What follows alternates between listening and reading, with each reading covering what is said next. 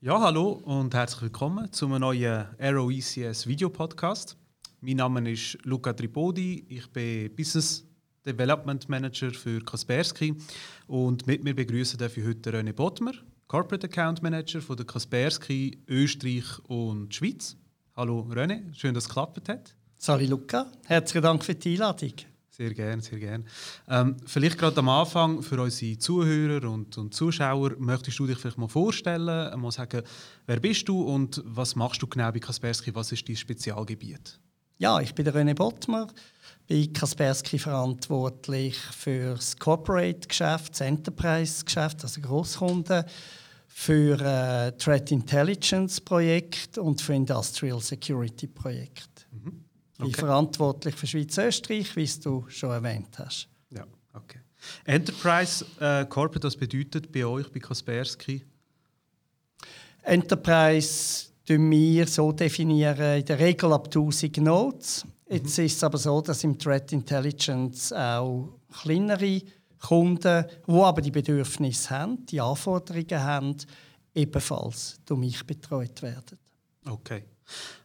Was bedeutet denn Threat Intelligence, also wenn ich jetzt ein Kunde, eine Kundin bin ähm, von Kaspersky, was, was sind das für Lösungen und, und was bringen wir die? Was ist der Vorteil von diesen Lösungen?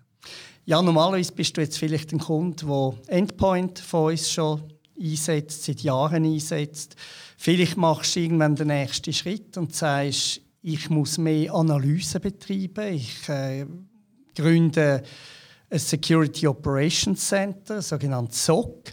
Und wenn du so ein SOC hast, dann hast du in der Regel Analysten, die Vorkommnisse analysieren. Und zwar auch Vorkommnisse, die dich vielleicht noch nicht betroffen haben. Also du willst dann, ich vergleiche es mit einem EVEX Aufklärungsflugzeug, ähm, du willst wissen, was in der Hemisphäre passiert an Threats, also an Cyberangriffen und du willst es möglichst früh erkennen. Mhm.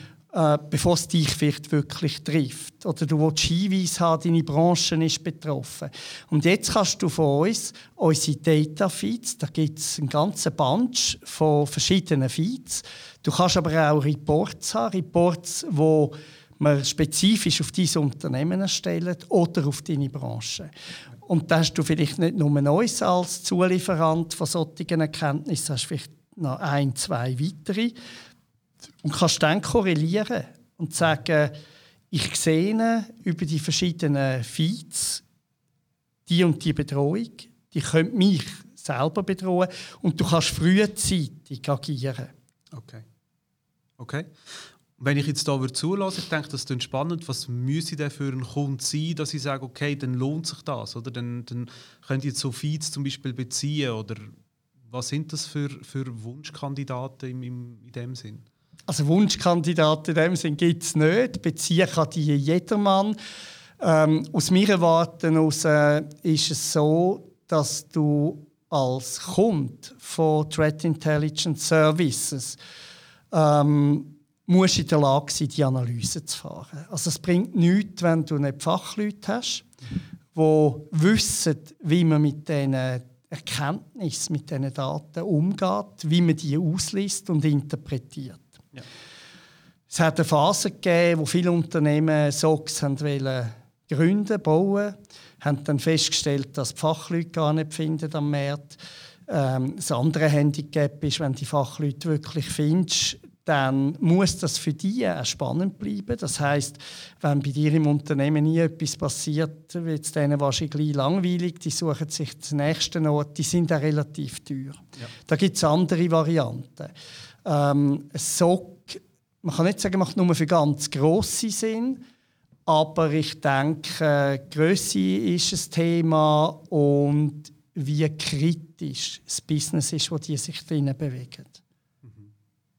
Vielleicht kann man es von diesen zwei Faktoren abhängig machen, ob es überhaupt Sinn macht, selber einen Sock aufzubauen oder eben Services zu beziehen. Okay, okay. Und jetzt bin ich zum Beispiel genau so jemand, wo eben vom Aufwand Ertrag, sage ich jetzt mal, vom, Kosten-Nutzen-Rechnung, sage jetzt mal, rechnet sich nicht selber einen Sock zu betreiben. Ähm, hat hier Kaspersky irgendwelche Lösungen im Petto, wo man kann sagen mit denen ist auch denen geholfen, mit denen kann man auch ihnen die Bedürfnisse an mehr Sicherheit, die sie dann haben mit Threat Intelligence, eigentlich äh, stillen? Ja, dem kommen wir entgegen. Und zwar ist Kaspersky, wenn ich das Unternehmen anschaue, ist eigentlich ein riesiges Sog. Mhm. Okay. Wir haben 4'500 Mitarbeiter weltweit, sind wachsend, auch in diesen Zeiten. Und ein grosser Teil von unseren Mitarbeitern sind tatsächlich Analysten. Und wir bieten Services an wie MDR, also Managed Detection and Response, oder XDR, wo wir eigentlich die Aufgabe übernehmen für den Kunden. Okay. Unterschiedlich ausbauen, selbstverständlich. Es gibt verschiedene Flavors, äh, wo man kann buchen oder kaufen äh, über unsere Partner auch. Man kann ein Hybrid anwenden. Das heißt, wenn man kleine eigene Kompetenz hat oder unser Partner hat eine gewisse eigene Kompetenz, mhm. dann kann er die äh, ergänzen mit unseren Fachkräften. Wir analysieren einerseits vollautomatisch, andererseits kommt aber immer der Mensch noch mit ins Spiel. Das heißt, wenn wir vollautomatisch etwas erkennen, wird das nochmal spezifiziert durch einen Mensch, durch einen Analyst aus unserem SOG. Okay. Und dann gibt es Warnhinweise. Empfehlungshinweise, Handlungsempfehlungen zum Beispiel, wie der Kunde vorgehen um sein System entweder zu üben oder aber zu, äh, zu härten. Okay.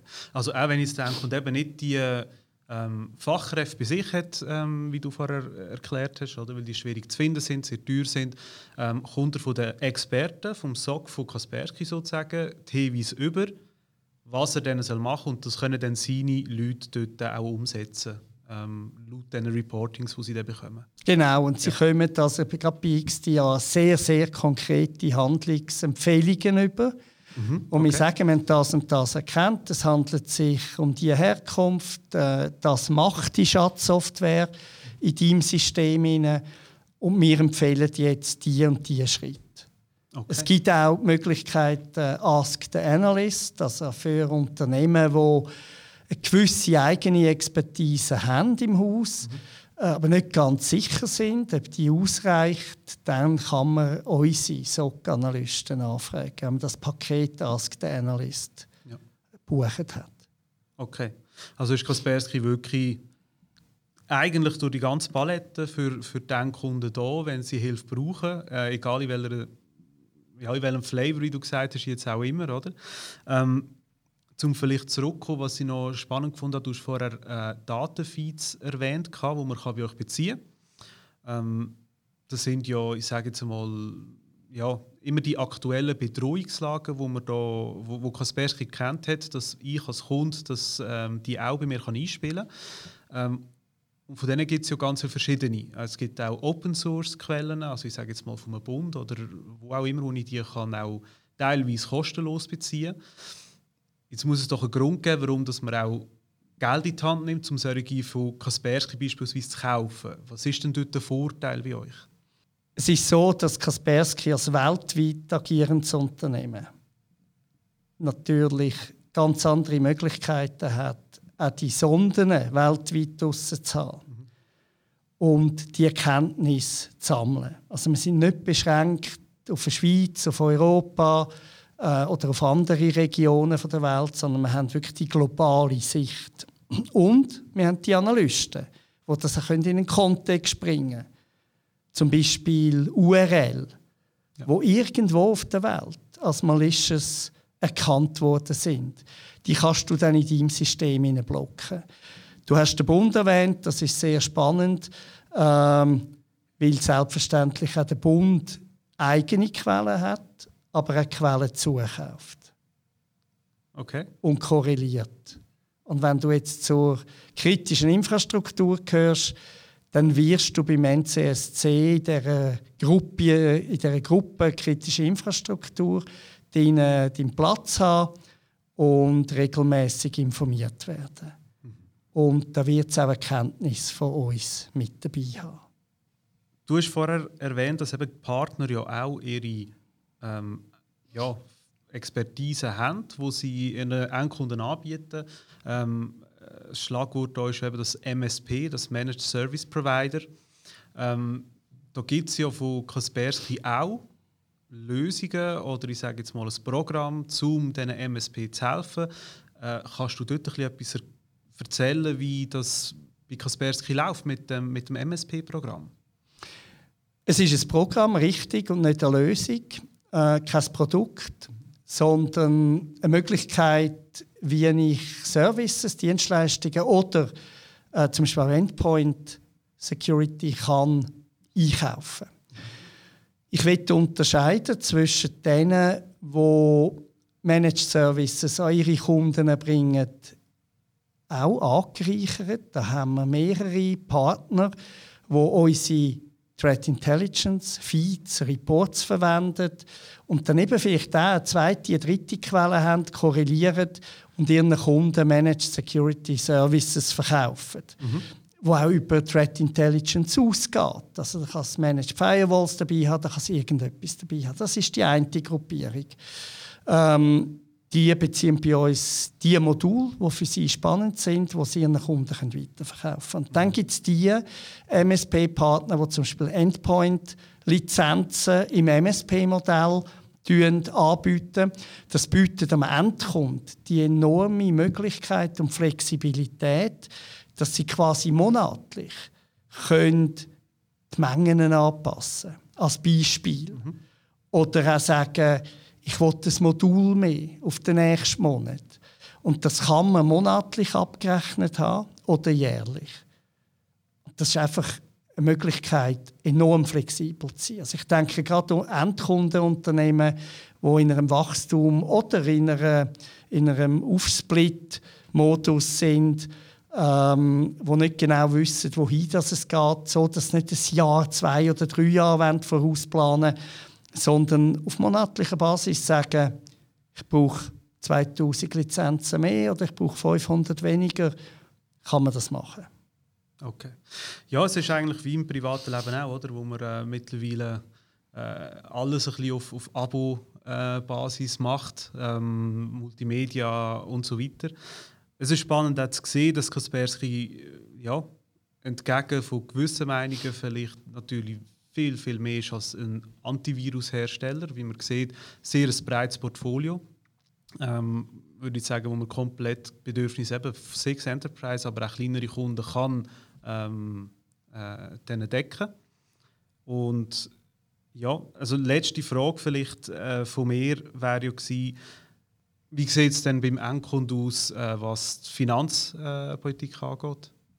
Ja, es gibt natürlich Kunden, die Restriktionen haben in der CAPEX oder OPEX. Und das MSP-Modell ist natürlich hilft dazu bei, dass wenn ich Kapital nicht festbinden darf, also ich darf nicht kaufen, dann kann ich einen Service beziehen. Weil der Service wird über andere Schienen abgerechnet. Also die OPEX-CAPEX-Überlegung wird sich jeder Finanzler machen in einem Unternehmen.